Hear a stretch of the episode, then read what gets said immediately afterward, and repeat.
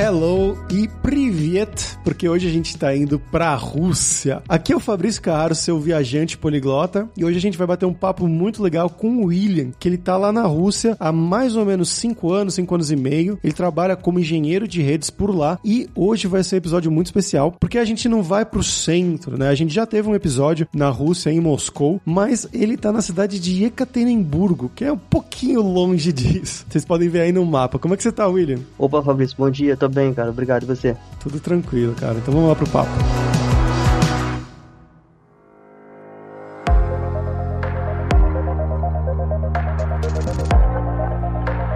William, pra gente começar aqui a nossa conversa, cara, conta pra gente um pouquinho sobre você. Então, de onde você é do Brasil, o que, que você estudou, faculdade e tudo mais, se fez, e também um pouquinho do seu passo a passo de carreira, né? Tanto no Brasil até você chegar aí na Rússia. Meu nome é William, tenho 29 anos, sou de uma cidade do Brasil chamada Comendador Levi Gasparian. Acredito que poucas pessoas conhecem. Acredito que tem cerca de 8 mil habitantes por aí. É estado do Rio de Janeiro. Minha carreira na área de TI, posso dizer começou quando eu tinha uns 17 para 18 anos, mais ou menos. Minha primeira interação com, com a parte de TI mesmo foi no Exército, quando eu me listei pro Exército. Lá eu fiz, fiz parte da área de TI, trabalhando com TI em geral. Só que, pelo menos na Brigada Paraquedista, quando você trabalha com TI, entende-se tudo que é eletrônico. Então, fazia manutenção de tudo, não só computador. Aí lá eu, eu conheci um pouco mais sobre o mundo de redes, me aprofundei um pouco mais nessa área, fiz alguns cursos lá da área de redes,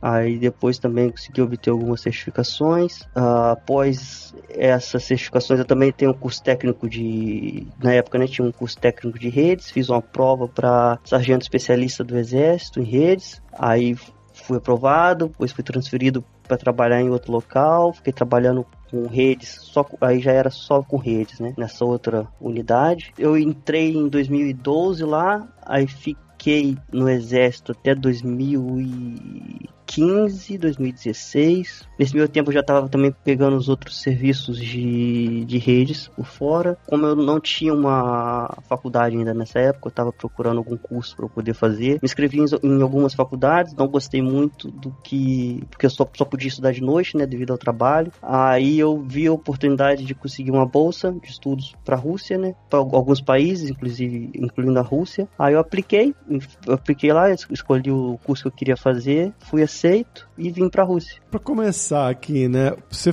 falou que você estava na brigada de paraquedistas, então você pulava de paraquedas e consertava a rede do exército, era isso?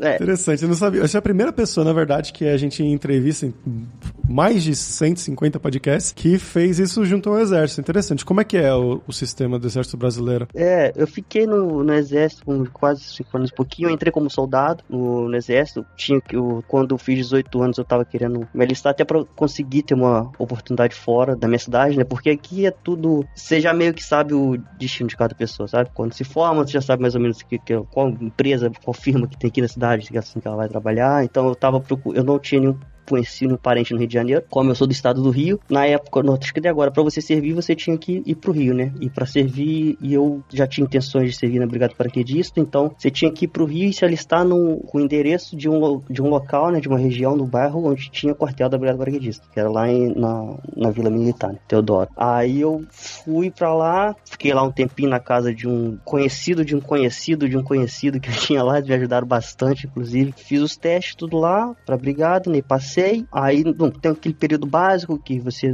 faz de tudo, né? Você não tem uma função específica, você só recruta. Aí depois de um tempinho, quando você se forma, você já consegue ir pro, trabalhar numa área, né? Porque tudo é tudo dentro dos seus limites, né? Assim, né? como soldado, você, sua principal atribuição não é muita parte técnica. Aí eu consegui ser designado para a área de informática lá. Assim, era aquele tipo, a pessoa que usava computador, sabe? Fazia de. Não tinha nenhum conhecimento técnico. É o primo, né? O sobrinho do computador, basicamente. É, tinha alguém que formata o computador, ele faz, sei lá, roteador para funcionar, olha aí, mas não sabia a diferença de A para B, não sabia a diferença de um cabo de rede para uma fibra ótica, por exemplo. Aí lá eu comecei, aí fui, gostei lá do que eu, não, porque vivendo de tudo, né? Aí chegou uma hora que eu conheci o mundo lá da, de redes. No caso, na minha unidade era o que mais precisava, foi a área que eu mais me especializei lá. Aí é aquilo, você, você faz de tudo, né? Lá na. Você é o cara da informática, quando tem que. Vai ter um, uma, uma missão, por exemplo, tem que ir pro campo. Aí vai ter que ter parte de comunicação lá no campo. Ok, ir para fazer algum treinamento no, no mato, né? Ficar uma semana, duas semanas. Aí leva o cara da informática. Você tem que montar a rede, por exemplo, de, deles lá, né? Para poder estabelecer essa comunicação. É bom, porque você aprende muito, né? Porque você não recurso é bem escasso. Então você faz tudo ali no é só artifício técnico atrás de artifício técnico. Quando eu tava como soldado era mais nesse geral, né? Você não tinha, eu não tinha uma função específica dentro da área de TI, era o cara de TI. Acertava tudo, desde computador a cafeteira. Exército é assim, né? Quando eu me especializei um pouquinho mais em rede, né? Que tinha o curso técnico, peguei uma certificaçãozinha também. Aí eu já consegui que tem no, no, exército ele tem essas especialidades temporárias, né, que você pode ser o sargento temporário ou oficial temporário por especialidade. Aí eu apliquei para parte de redes, sargento especialista, né, como eu tinha só o curso técnico, não tinha o, a graduação. Aí sendo aprovado, você faz um cursinho lá de sargento. Aí depois eu já fui transferido para um, um, setor que trabalhava só com. Era 100% redes. Aí lá eu já me especializei bem na parte de redes, consegui obter outras certificações. Aí que eu já apareci umas outras oportunidades também para trabalhar no setor civil, né? Na área de redes. E como é que foi essa história de conseguir uma bolsa na Rússia? Isso foi uma bolsa para você já ir do zero, assim, estudar lá? Ou isso é como um intercâmbio por algum tempo? Como é que funciona? Pra Rússia foi algo assim, eu fiquei sabendo do processo faltando um mês para fechar, eu fiz tudo correndo e deu tudo certo. Se tivesse uma coisinha errada, acho que não, não, não, iria conseguir. É um sistema que eles têm do governo, né? Que eles distribuem, se eu não me engano, acho que são 15 mil bolsas de estudos por ano para todo mundo. Assim, não é direcionado para um país, sabe? O Ministério da Educação da Rússia distribui 15 mil bolsas para todo mundo. Você entra lá no site, você se inscreve para modalidade que você quer. Se tiver vaga nesse ano para esse curso, eles aí você participa do processo seletivo. Senão, esse é, é meio que deixar de lado, né? Esse sistema, pelo menos antes, né, quando eu fiz, não sei agora como é que tá, era por entrevista que eles faziam com você, currículo e uma provazinha que você também fazia. Aí eu fiz essa inscrição no, no site, veio lá todos os documentos que tem que enviar, tradução de documento, os cursos, você tem que você, na época eu escolhia seis cursos, não, um curso e seis universidades onde eu queria cursar esse curso. Aí eu tinha escolhido, acho que era redes de computadores, né, que eram era quatro anos a duração. Aí enviei, só que me ligaram depois falaram que esse curso não abriu vaga no ano da, da minha inscrição, né? Aí eu falei, não, beleza então. Só que essa pessoa que me ligou, ela falou, mas se quiser, a gente tem um outro curso aqui, porque lá eles não é igual no, no Brasil. Lá eles têm um sistema de bacharelado, especialista, aí depois já vai, mestrado, doutorado. Especialista, você faz um curso de bacharel mais o curso de mestrado juntos, em cinco anos e meio. Quando você se forma, você já você pode partir direto pro doutorado se quiser, né? O que eu tinha me inscrito era só no bacharel. Ela falou que se você quiser, a gente tem a vaga para esse daqui, de especialista. Aí, se traduzir do russo para português, seria como segurança da informação de sistemas de telecomunicações. É um curso de engenharia. É um, sai como engenheiro de telecom, com mestrado em segurança da informação de sistemas de telecomunicações, né? Voltado para sistema telecom. Aí ela me explicou tudo direitinho como é que era o, o processo. Aí eu falei, hum, beleza, então, já, já vou sair com mestrado, então pode fazer para esse daí mesmo. Aí quando você faz a inscrição, eu te pergunto, você fala russo? Você tem, porque os cursos, pelo menos de especialista em russo, né? Não tem opção de por inglês, se eu não me engano, é só mestrado e, e doutorado. Aí eu falei que não, sabia nem, nem inglês falar, nem português. Aí ela falou: não, então você tem que marcar essa opção aqui para você também, antes de ingressar na, no seu curso, você fazer um preparatório de um ano, né? De, de russo, de idioma. Aí foi, aí foi assim: eu fiz primeiro o preparatório, você faz um cursinho lá de, de, de russo, uns oito meses mais ou menos. Aí depois você faz o teste de entrada na universidade, né? Como se fosse um, um Enem, mas é um. Não Enem, é uma prova de ingresso pro seu curso, né? Na universidade. É um vestibular, basicamente. É, mais ou menos Aí você passando, você começa a estudar lá com eles. E esse preparatório aí, ele é feito ainda no Brasil ou é feito na Rússia? Não, é tudo na Rússia. Você vai na cara na coragem falar, aí chega lá, eles desovam, é porque cada caso é um caso. Você vê que agora, tem grupo no Facebook e tudo mais, pro pessoal que vai para lá, então tem sistema de ajuda, né, que eu chamo de Buddy. Os próprios alunos têm lá os voluntários que ajudam os novos estudantes. Só que isso começou, acho que tem, não tem muito tempo não, porque eu lembro quando eu cheguei lá, tinha eu, né, de brasileiro, tinha mais um brasileiro lá estudando. Tava fazendo até esse mesmo curso que eu tava fazendo. Só que eu não sabia que ele tava lá. Eu cheguei, eles só entrei, me passaram o contato depois que eu fui tudo aprovado, fui enviar os documentos tudo de eu avisando quando que ia chegar. Ele falou, beleza, a gente vai mandar alguém lá pra poder te receber e te levar pro dormitório. Eu falei, ok. Eu nunca tinha saído do Brasil pra nada, né? Aí o primeiro voo já foi pro Brasil, Alemanha. Lembro quando cheguei lá no aeroporto, tinha dois árabes me esperando. Os caras também não falavam inglês, falavam nada, eu sou árabe, eu não falava, só falava português. Mandaram duas pessoas aleatórias pra te pegar.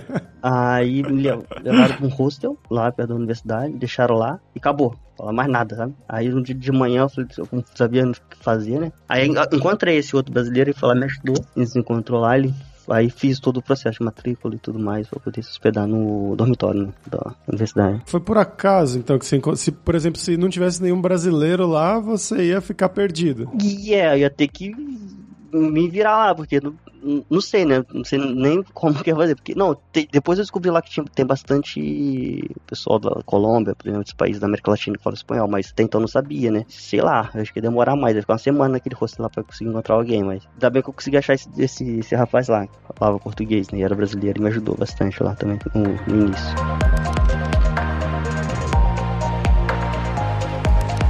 E esse primeiro momento aí, né, esse primeiro ano, vamos dizer assim, o dinheiro das passagens, ele sai do, do seu bolso e o dinheiro da hospedagem, comida, tudo lá, só para você estudar o russo, né, antes de entrar no curso. Isso também é, sai tudo do seu bolso ou já é parte da bolsa de estudos? No caso, esse sistema ele paga somente o seu somente, né, entre aspas, o seu curso, né? Todas as despesas que você tem com transporte, alimentação é tudo com você. Então eles pagam o seu, o seu curso, você vai e as outras despesas é tudo é tudo com você. Eles não cobrem nada, não. Em que momento exatamente? Que mês você chegou, você lembra? Eu cheguei lá, era em setembro.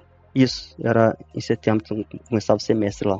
Ah, ok. Então ainda tá relativamente calor, assim, né? Não tá alto inverno. Como é que foi o primeiro inverno na Rússia? Quando eu cheguei tava no normal, uns 10 graus mais ou menos. Não tava o inverno ainda não, né? Ah, normal, uns 10 graus. o inverno começa mesmo em novembro, 11, novembro já começa a nevar. Aí entra, não, acho que até antes, outubro, é, acho que outubro já começa a nevar. Aí já vem o frio com, com vontade, né? Nessa época acostumado com calor que você é tudo é novo, né? Aí o primeiro ano é tudo é tudo é tudo festa, frio, aí depois você vai vendo, pô, porra, frio, sai de casa, você envelopar todo, é complicado. E lá é como é o centro, né? Então é um pouco mais frio que Moscou, por exemplo, lá faz mais frio. Sim, sim, sim. E aí você fica só estudando a língua, né, por um ano. O que, que você achou de estudar o russo? Eu sempre, não é que sempre quis, né? Sempre, você sempre vê assim, fala como é que assim, não entendia, não sabe falar oi em russo quando chega lá, nada. E é algo muito diferente. E quando soube, né, que de fato eu ia para lá, eu comecei mesmo a procurar o idioma, tentar aprender alguma coisa e que eu achei um idioma bem interessante, essa parte de como o, o sistema que ele tem de, de, de palavras, né, de pra poder diferenciar, né, é bem diferente do português, sabe? A estrutura do, do idioma é bem diferente. E como você é jogado nessa nessa cultura, assim, você absorve, começa a absorver muita informação muito rápido e quando você nem sente muito, quando você vê, você já está entendendo mais ou menos o que, que eles estão falando lá. Porque o curso de idioma mesmo é em russo, então você chegou lá, a pessoa não fala inglês contigo, só fala em russo, você tem que... Não, claro que quando você vê cara tá totalmente mundo da lua, né, aí a professora fala um pouco em inglês com você. E você também não tem comunicação no seu idioma, porque você tá na sala com 10 pessoas de todo mundo, tinha gente lá da Turquia, do, do Irã, dos Estados Unidos, da França, da Alemanha. A comunicação em comum ali é o russo, sabe? E ninguém fala russo, então fica aquela. Todo mundo quer falar, ninguém sabe falar. o começo é engraçado. Isso que você comentou, né, da, das coisas diferentes, eu imagino que você esteja falando sobre os casos gramaticais do russo. Isso, declinações, a forma como você se comunica com pessoas diferentes. Quando você vai se comunicar com uma pessoa, com o professor, por exemplo, você tem que usar só uma forma gramatical, não pode usar outra. Você vai no mercado, você tem que falar de um jeito, sabe? Se você falar de, de forma informal, por exemplo, com qualquer. Até se for no mercado e falar de forma informal, no caso, pra gente que seria você, né? E traduzindo assim de forma brusca, seria como você chama no, no mercado, comunicar com a atendente chamando ela de senhora, de senhor, né? Lá, se você não se comunicar dessa forma, a pessoa se sente ofendida e vai discutir contigo, porque você tá falando dessa forma comigo, se eu tô falando de outra forma com você, sabe? Eu falo russo também, eu sei bem do que você tá falando, e isso me incomoda do outro lado, na verdade, né? Quando eu conheço uma pessoa da minha idade, tipo 20 e poucos, 30 anos ali, e que a pessoa, na primeira conversa comigo, ela me chama de senhor. Né? que é a forma do Eu fico muito incomodado, assim, parece que você cria uma barreira invisível entre você e a pessoa, né? Mas porque a, a gente tá acostumado, né? O português é uma língua muito informal e o russo é o contrário, né? Uma língua bem formal, no geral. Sim, sim, ainda mais na, no meio acadêmico, né? Porque o, professor fala contigo na forma informal, você tem que falar com ele na forma formal. Depende muito, tem, tem, tem professor que também fala contigo na forma formal. Mas se você falar um pouquinho formal com ele, aí já, já vai começar a tratar mal, vai começar a falar mais coisas diferentes com você também. Ainda mais quando você tem professor de mais idade, né? E a questão do, dos casos gramaticais, para quem nunca ouviu falar sobre isso, pessoal, imagina que em vez de conjugar só os verbos, eles conjugam também os substantivos e os adjetivos. É algo, não é exatamente isso, mas é basicamente isso. Então, vamos dizer, a palavra Moscou em, em russo é Moskva, né, na forma normal, na forma do dicionário. Só que se você fala que você está em Moscou, você tem que falar que você está em Moskvie. E se você é de Moscou, você usa um outro caso falando que você é de Moskvui. E se você vai para Moscou, ou se você ama Moscou, você tem que ir para Moskvu. E isso para basicamente todas as palavras da língua. Então, é, no começo é bem complicado pra gente, né? Sim, e às vezes você fala de uma forma diferente, eles não te entendem. E pra você, você fala, não, tô falando, só mudei uma palavrinha, como é que eles estão entendendo? É, tão de sacanagem. Mas as pessoas falam que realmente não. Se falar de um. Dependendo da palavra que você muda, né? Eles não, eles não te entendem. E, bom, voltando pra parte, né, dos estudos, você fez esse curso, né? E aí você, imagino, fez o vestibular, passou. Como é que foi estudar na Rússia e estudar em russo na Rússia? Então, eu fiz esse, esse período lá do, do curso de idiomas, né? Quando você se forma, estão terminando o semestre, então você tem esses dois meses, três meses que é no verão lá de, de férias, e depois você vai e faz essa, essa prova. Aí você fazendo essa prova, ela é um pouco diferente, né? Para o russo e para o estrangeiro. Você tem as matérias uh, de conhecimentos específicos. Por exemplo, no meu caso, que é como foi engenharia, matemática, física, e tinha um, um pouquinho de programação, um, é, um pouquinho de redes. Aí você já não faz um curso de o, a prova de russo, né?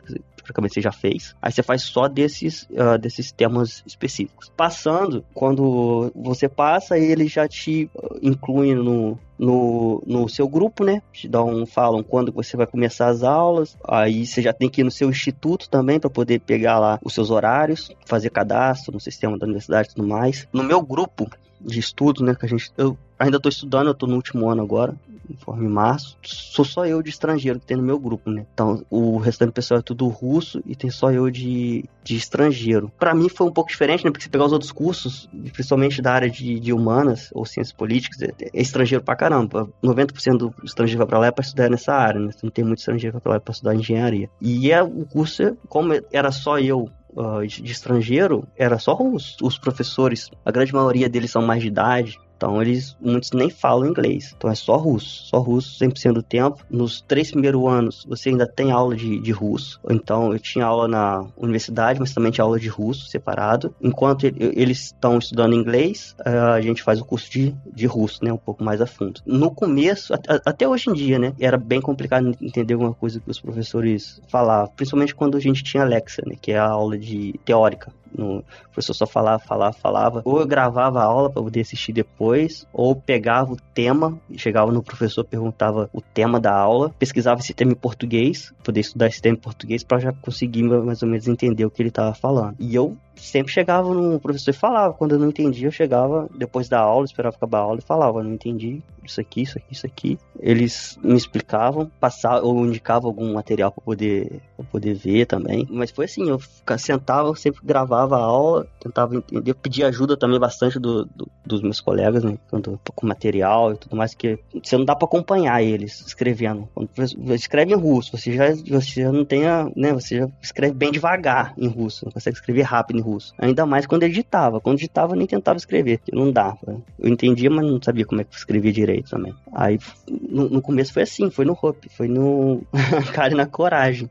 Foi jeitinho brasileiro. Chegar a pedir mesmo informação, falar que não entendeu, explica de novo, até conseguir mais ou menos fazer. E nesse tempo todo aí, né, paralelo aos estudos, você conseguiu trabalhar também? Então, trabalhar, eu só consegui trabalhar mesmo aqui de período integral quando começou a pandemia. Começou a pandemia, os estudos foram online, eu já estava no quarto ano também, no terceiro ano, quarto ano, então já estava um pouco mais tranquilo e a gente, como a gente estava mais de casa, então já tive tinha tempo para trabalhar remoto também. Aí eu consegui arrumar algumas vagas de tempo integral, né, no home office. Antes disso, eu lembro que eu, quando eu estava no segundo ano, é porque eu trabalhava de fazer uns freelances no Brasil, uh, a parte de redes, mas na Rússia mesmo eu só consegui fazer uma entrevista quando eu já estava conseguindo falar russo, porque as entrevistas eram em russo, né, para empresa que tinha lá, porque lá como não é Moscou, né, como não é o centro, então não tem muitas multinacionais, empresas assim desse nível lá, pelo menos lá. É um pouco mais, eu conseguia muita oportunidade em Moscou, mas era assim nada remoto, sabe? Você tinha que se mudar para Moscou. Aí eu falei não, que eu via a vaga aplicava, né? Aí eles entravam em contato comigo, eu falava, eu tenho Ekaterinburgo. Aí até o que eu consegui, eu, eu lembro que eu fiz, eu trabalhei para uma empresa lá com um contrato, né? Então eles me davam a tarefa, aí eu fazia a tarefa quando eu tinha tempo, enviava para eles. Aí nesse contrato eu fiquei seis meses com eles, até que aí foi quando começou a pandemia, quando eu consegui arrumar um outro, outro emprego. Todo esse tempo então você trabalhou, que você trabalhou aí na Rússia foi 100% remoto? Esse primeiro foi de contrato, o segundo foi uma empresa que era, ela era russa, ela é russa, né, só que ela é uma multinacional russa, então ela é 100% russa, o que eu falava nessa empresa não tinha a, a parte de comunicação era 100% russa. Nela eu comecei remoto, só que eles queriam que eu fosse fosse presencial. Só que como eu tava eu tô estudando ainda, né? E quando a gente tinha feito o acordo, a gente tinha feito o acordo que eu ia trabalhar remoto. Aí eu fiquei uns dois meses presencial, só ficou muito puxado, porque foi ano retrasado, acho ano, não, é final do ano retrasado, quando eles estavam tentando começar a voltar às aulas presenciais também. Então eu tinha que ficar, e era, o instituto era numa ponta e a empresa era na outra, então ficou muito puxado de eu ir para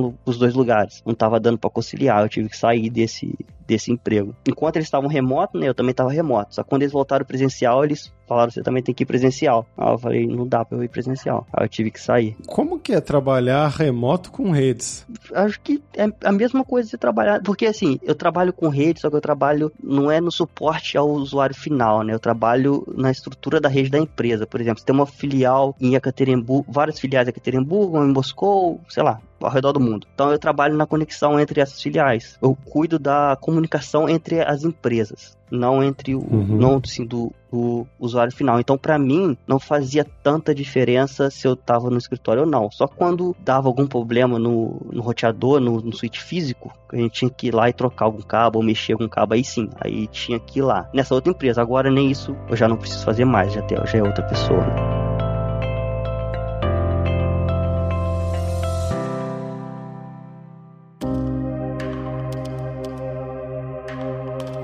A gente fala muito, né, no Brasil, fala muito não, mas tem uma visão é, muito grande sobre a Rússia e os russos como um lugar frio, um povo frio, né? Como é que foi a sua impressão aí com os russos, tanto na, na sua universidade, né, nos seus colegas de classe, vamos dizer assim, e no trabalho também, como é que eles são no trabalho? E na vida? Ah, aqui eu tenho duas impressões. Uma antes deles saberem que eu sou brasileiro e a outra depois que eles sabem que eu sou brasileiro. Né? o tratamento muda. Quando eles te conhecem, assim, geralmente o primeiro contato eles são bem, bem frios, digamos. É porque depende muito. Tem pessoas que já são mais abertas, mas assim, no geral, o que eu encontrei, né, são pessoas que são mais fechadas. Pelo menos ali. Eles conversam contigo igual os meus uh, colegas de classe, por exemplo. Uh, eles são mais fechados, assim, não falam muito, mas depois que você vai se enturmando com eles, vão se abrindo mais, vão falando mais. Alguns deles, inclusive, ficam perguntando algumas coisas. Ah, como é que fala isso em português? Eles, eles sabem muito pouco do, do Brasil. É até engraçado que às vezes você fala que, que é do Brasil, eles não sabem nem que fala português, fala espanhol, alguma coisa assim. Eu já peguei gente que não sabia nem onde era o Brasil, não sabia nem que era na América Latina. Tô conversando com alguém, por exemplo, que a pessoa ela percebe na hora que você é estrangeiro, né? Você não tem um domínio no, no idioma. Só que, por exemplo, no meu caso, eles já associam logo com o árabe. Pensam que eu sou de algum país desses ali para baixo do Kafkaz ali, né? Essa parte montanhosa. Aí quando fala que é brasileiro, aí já parece que o cara liga o interruptor nele, ele muda completamente de, de, de, persona, fica até mais feliz, começa a fazer um monte de perguntas sobre o Brasil. Chega a ser até engraçado. As pessoas, quando, quando sabem que você é do Brasil, falam de tão longe. A, primeira pergunta que eu escuto é por quê? É por que você veio pra cá? O que você tá fazendo aqui? Lá, lá, é quente. No trabalho, eu acho que, assim, eu, eu tenho a impressão que eles são muito. Realmente eles sabem, sabe? Tem os, os colegas lá que são, também trabalham com rede, você vê que, assim, você não tem uma pessoa que você olha assim, você fala que a pessoa é mais fraquinha, sabe? Todos ali têm um conhecimento muito bom, eles são. Eles realmente têm muito, têm uma, têm uma base muito forte no que eles fazem, assim, são muito. Eu acho, pelo menos, muito bom trabalhar com eles, que eles, sim, é, é muito. Assim, tem, tem, um lado bom e tem um lado ruim. O que, eu, o que eu notei, por exemplo, no Brasil, quando você tem uma dúvida, por exemplo, quando eu tinha alguma dúvida, eu perguntava, alguém chegava com, com alguma dúvida para mim e perguntava, eu sempre fazia questão de. Eu faço questão de ajudar, vamos fazer junto e tal, assim. Lá não, lá eu, às vezes eu perguntava alguma coisa quando eu, no, no empresa que eu trabalhei, né? Eu só recebia link. Entra nesse link aqui, lá tá escrito como é que faz. Aí eu falei, beleza. Aí tinha uma página de 100 páginas você tinha que ler pra entender. Mas é, a diferença que eu notei, assim, da parte negativa foi essa, mas a parte, assim, de, de profissional, eles são bem profissionais, bem bem assim, expert né, no que fazem. E você planeja continuar aí ou em Ekaterimburgo ou na Rússia mesmo, mesmo depois de terminar o curso? Então, eu tinha planos de não voltar para o Brasil, mas assim, tenho planos de buscar algo, algo, por exemplo, em outro local. Só que né, essa empresa que eu estou trabalhando agora, é uma empresa que me dá essa oportunidade, mas não é a tão curto prazo assim. Agora, a filial dessa empresa que eu tô, ela não fica baseada em Ekaterinburgo, ela fica em, em Tyumen, que é uma cidade ainda um pouco mais adentro da, da Rússia, né? Aí eles me contrataram para trabalhar remoto. Acho que eu fui até o primeiro, primeiro funcionário que eles contrataram remoto, lá da, da, da Rússia, né? Foi antes de começar toda essa. Acho que não, já, já tava rolando a pandemia, só que eles não, não, não tinham contratado pessoas remotas. Aí eles, a gente acordou, né? Eu, eu terminando os meus estudos lá na agora em março eu, eu mudo para lá, para Tilmen. Só que como eu já vou ter quase dois anos de empresa, eu já consigo aplicar para uma contabilidade, né, de ser transferido para outro local. Eu não tenho muita vontade de morar lá assim o resto da vida não, porque sei lá, é muito muito frio.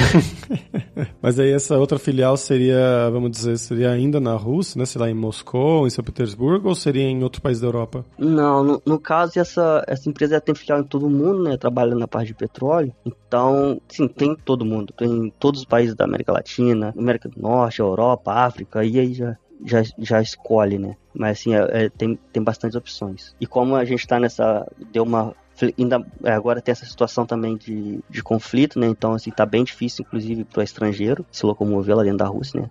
Então, eles devem começar uh, a mudar alguns escritórios locais. Né? Aproveitando que você tocou nesse assunto aí, seria impossível não tocar nele, né? Falando com alguém que, que tá é, em um dos locais envolvidos, né? Apesar de que você tá bem longe do conflito, né? Você tá lá no meio em Ekaterimburgo. Como é que foi no começo para ir, né? Eu tenho acompanhado bastante aqui do meu lado também as notícias, tanto de um lado quanto do outro, em russo mesmo, né? Na língua original. Tenho visto bastante coisa da Rússia, né? Da propaganda que o governo russo tem feito internamente, né? Mas como que tem sido isso na sua visão desde o começo, né? Da, da guerra lá com a Ucrânia? E tanto em questão de notícias quanto em questão de, da opinião dos seus amigos aí ou dos seus colegas de trabalho? Pra gente que, que é estrangeiro, acho que o, o, que mais pegou foi a, a, questão das, das sanções, né? Questão monetária, porque quando começou foi aquele baque, né? Porque o dólar dobrou praticamente, como se, se jogasse, fizesse uma comparação com o real, fosse como se o dólar antes fosse um dólar quatro, rea, quatro reais, aí foi para um dólar 10, 15 reais, por exemplo, assim, do dia para noite. O que eu senti foi essa parte, né? Porque eu tô, já está bem longe de lá, né? Então, é mais longe em relação, por exemplo, aos países da, da Europa, ali Portugal, Alemanha. Quando começou começou a cortar, por exemplo, que a Visa, Mastercard cortaram os cartões e alguns bancos, né, foram removidos do, do sistema SWIFT. Aí foi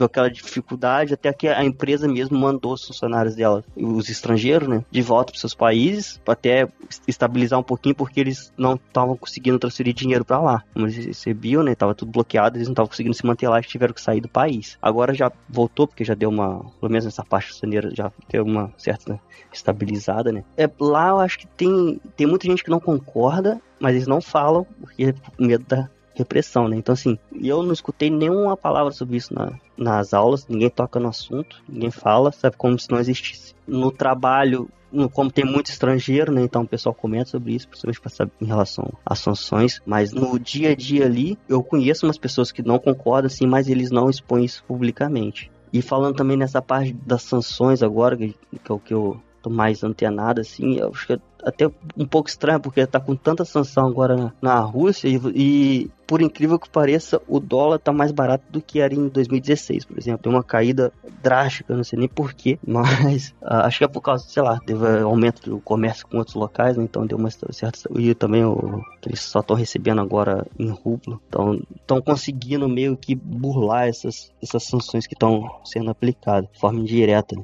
É, eu tenho lido bastante sobre isso. Eu também não, não entendi nada. Passando o mesmo exemplo que você passou, né? É como se fosse um dólar, quatro reais, e aí foi para 10, 15 e depois voltou para 3 que não, não faz muito sentido. É, mas o, o, que eu tenho lido sobre isso, né, são teorias, claro, mas é que um dos motivos seria a balança comercial, porque agora ninguém está exportando mais para a Rússia, né? E a Rússia continua exportando para alguns países. Então, foi bloqueado muitas coisas, mas ela continua exportando para alguns países que não têm sanções, como o Irã, a China, etc. Isso ajuda bastante. E a questão que você comentou, né, de é, pagar o petróleo em rublos, que alguns países começaram a fazer isso isso, né? Então deu uma, uma aliviada, mas que isso é uma coisa meio que artificial e temporária, que no médio e longo prazo, se continuar com as sanções do jeito que estão, tende a cair muito, assim, a, a voltar ao nível ruim que estava dos 10, 15 reais. Mas são análises de, de economistas, né? Então eu não sei quanto é eu acho o quê ou quanto é baseado em alguma coisa real mesmo. Sim, sim, ainda mais porque a gente não, não é especialista nessa área, então a gente,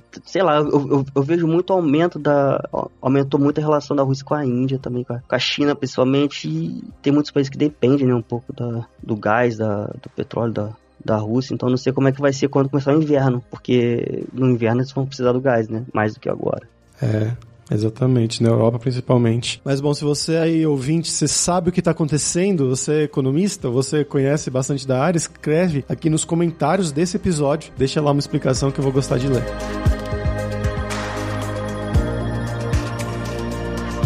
E William, agora vamos falar sobre dinheiro, cara. Você falou né, que você ainda está estudando, claro, mas que você já começou a trabalhar para algumas empresas, tanto remoto quanto pessoalmente, um pouquinho. Como que é a questão de salários na área, né, na área de redes aí na Rússia? Não só a questão de você da faixa salarial, mas também a questão de custo de vida, né, de quanto você ganha comparado com o custo das coisas, da qualidade de vida, né? Ou seja, no Brasil quanto você ganharia e na Rússia a qualidade de vida que você tem comparado.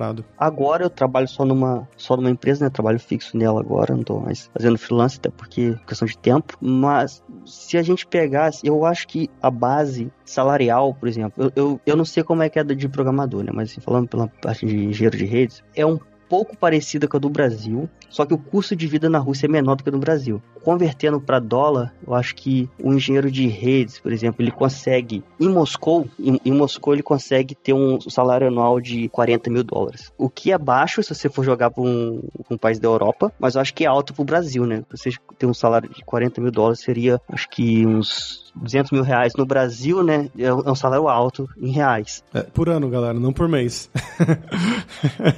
Só que com esse dinheiro na Rússia, você consegue viver bem, principalmente se não for uh, em Moscou for uma cidadezinha mais. É claro que o salário também vai ser um pouco menor do que se você estiver em Moscou, mas você, por exemplo, com 20% do salário, se não chega a 30%, você consegue alugar uma casa boa, um apartamento bom pra você morar, né? Alimento também é mais barato, que no Brasil não muito, mas é barato. Depende, né? Uma fruta, por exemplo, vai ser mais cara, que é importado de lá. Mas, no geral, eu acho que o salário anual é um pouquinho maior do que no Brasil. Tem, como eu disse, uns, uns 200, 150, 200 mil reais por ano. Mas o custo de vida é menor. Então você consegue ter um custo de vida menor com um salário um pouquinho maior, então acaba que você juntando isso, você tem uma qualidade de vida um pouco melhor do que você teria no, no Brasil com o mesmo cargo, eu acho. Mas ainda não se compara com o país na, na Europa, né? Bem, bem menor. Sim, sim. E você acha que vale a pena para brasileiros fazerem o que você fez, de irem estudar aí, fazer o preparatório, fazer a faculdade aí, seja para ficar na Rússia mesmo ou então para ir para um terceiro lugar depois? Não, para mim, para mim valeu muito a pena, no, até porque em cinco anos e meio eu vou ter um bacharel, um mestrado e mais o idioma, né? No caso, o inglês eu aprendi aqui, o russo eu aprendi aqui, ainda, isso tudo em cinco anos e meio. Se você for jogar isso pro Brasil, na balança, se fizer um curso de engenharia lá no Brasil, em cinco, em cinco anos você vai ter o curso de engenharia. Uhum. E se você estudar por fora, você vai ter também lá o inglês e tudo mais. E eu sempre tive vontade também de aprender o russo, né? E eu acho, pelo menos, que para aprender o russo você tem que estar tá na Rússia. Pelo menos você tem que estar um tempinho lá para você ver como é que é, porque não é sei lá, eu acho muito é russo, alemão, acho que você tem que ir pro local para você realmente poder aprender. Olha o que eu aprendi no Brasil, É, é guerreiro, que eu acho, sei lá. Acho que eu não teria isso de aprender só, no, pelo menos no, estando em outro país, né? Tem que ter uma disciplina, eu acho muito boa. Não, a imersão com certeza ajuda muito, muito mesmo. Sim, porque eu eu lembro que eu ia pro meu curso preparatório olhando as, as, placas, né? Não entendia nada. Aí eu lembro quando eu comecei a entender o que estava escrito na, nas placas que eu vi que estava dando resultado, né? Quando você ia no mercado e conseguia pedir uma bolsa, por exemplo, aí você via tá funcionando.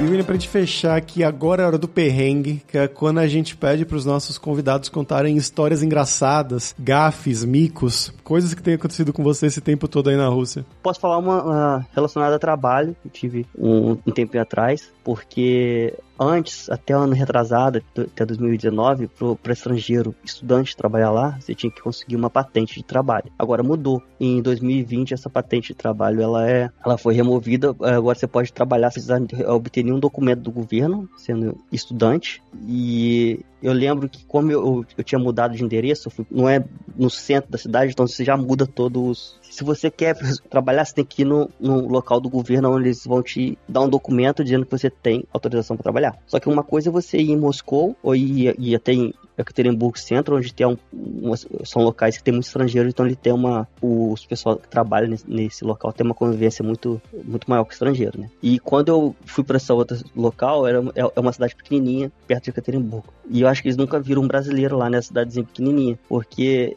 eu lembro quando, quando eu fui pegar essa permissão lá para trabalho, quando eles viram o meu passaporte, as mulheres, tipo assim, não entendeu nada, falou que Brasil? Como assim Brasil, sabe? Aí eles, eles nem sabiam que podia dar permissão de trabalho para brasileiro, pensaram que o brasileiro não podia trabalhar lá. Aí ela, ela foi, depois voltou com com um papel dizendo que estrangeiro não podia trabalhar na Rússia. Aí eu falei, como que não pode trabalhar na Rússia? Eu já trabalhei sabe, em outra empresa. Só vim aqui porque eu mudei de local e tenho que pegar a permissão de trabalho daqui. Ela, não, não pode, não pode. Enviaram uma carta para a empresa que estava querendo me contratar dizendo que não podia trabalhar, estrangeiro não podia trabalhar lá. Eles ficaram desesperados, achando que ia pagar a multa. Aí, aí eu pedi para ver a carta, né? Porque eu, eu sabia que podia, que eu, eu, eu liguei para eles, mas eu liguei para Moscou, eu liguei para liguei vários locais para confirmar que podia. Aí mostraram o documento eu vi que eles, esse local, que é uma cidadezinha pequenininha, eles enviaram o trabalho um documento da época da União Soviética ainda, de 80 e pouco, sabe? Nossa. Que dizia que estrangeiro não podia trabalhar na, na Rússia. Aí eu mostrei o pessoal lá trabalho, eles, porra, tá de sacanagem, né, cara? Aí ligaram pra eles lá e eles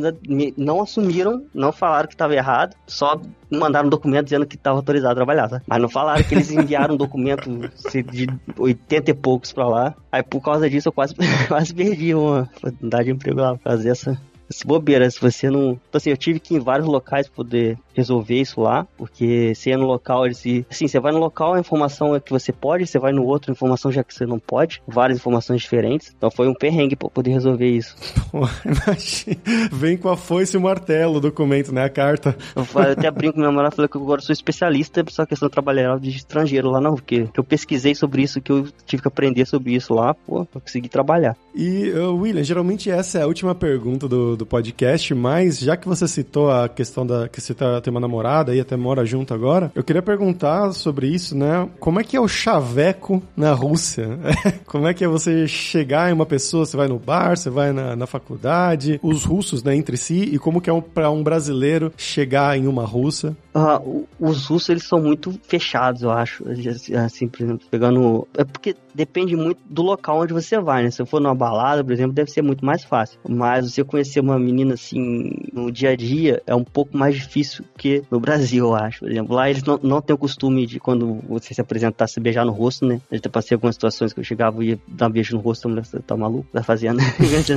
Só que pra gente é normal. E são mais são mais fechados. Você tem que trabalhar um pouquinho mais ali, sabe, para conseguir uh, conhecer a pessoa e tudo mais. Não é tão, eles não são tão abertos igual, por exemplo, aqui no, no Brasil ou algum país latino. São mais difíceis. Você acha que você teve alguma curiosidade extra das russas em relação a você por você ser brasileiro? Ou tanto faz? Eu acho que alguns sim. Algum, não, não só brasileiro, estrangeiro em geral. Quando as pessoas sabem que você é estrangeiro, geralmente o, o que eu já vi pessoa acontecendo é que a pessoa, de pessoa falar mesmo que queria arrumar um estrangeiro para poder sair do país. Tá? Você acha que todo estrangeiro é rico, né? É porque não conheceu estudante estrangeiro aí. Passa mais perrengue que eles. Né? E tem também de. Eu, eu já vi pessoas também de. Assim, que falar, ah, eu sempre quis sair com estrangeiro, sabe? E você fica, ah, como assim sair com estrangeiro? Da onde? Não importa estrangeiro. Mas assim, acho que não são. Essa é a minoria, sabe? Muita gente nem se importa com isso, não.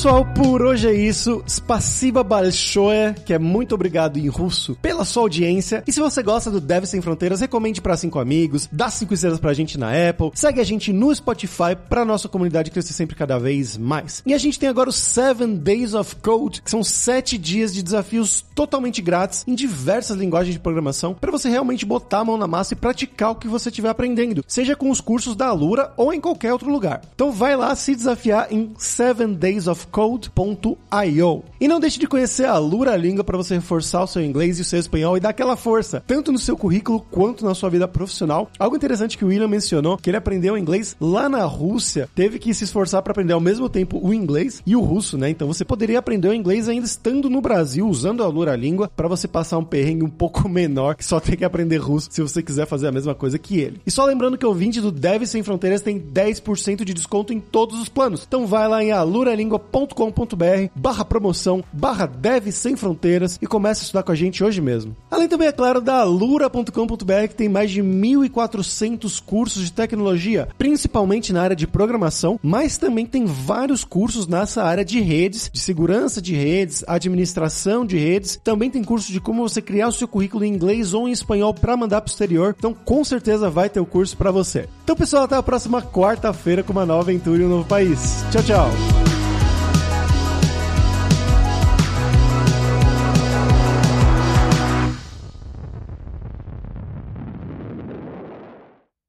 Este podcast foi editado por Radiofobia, podcast e multimídia.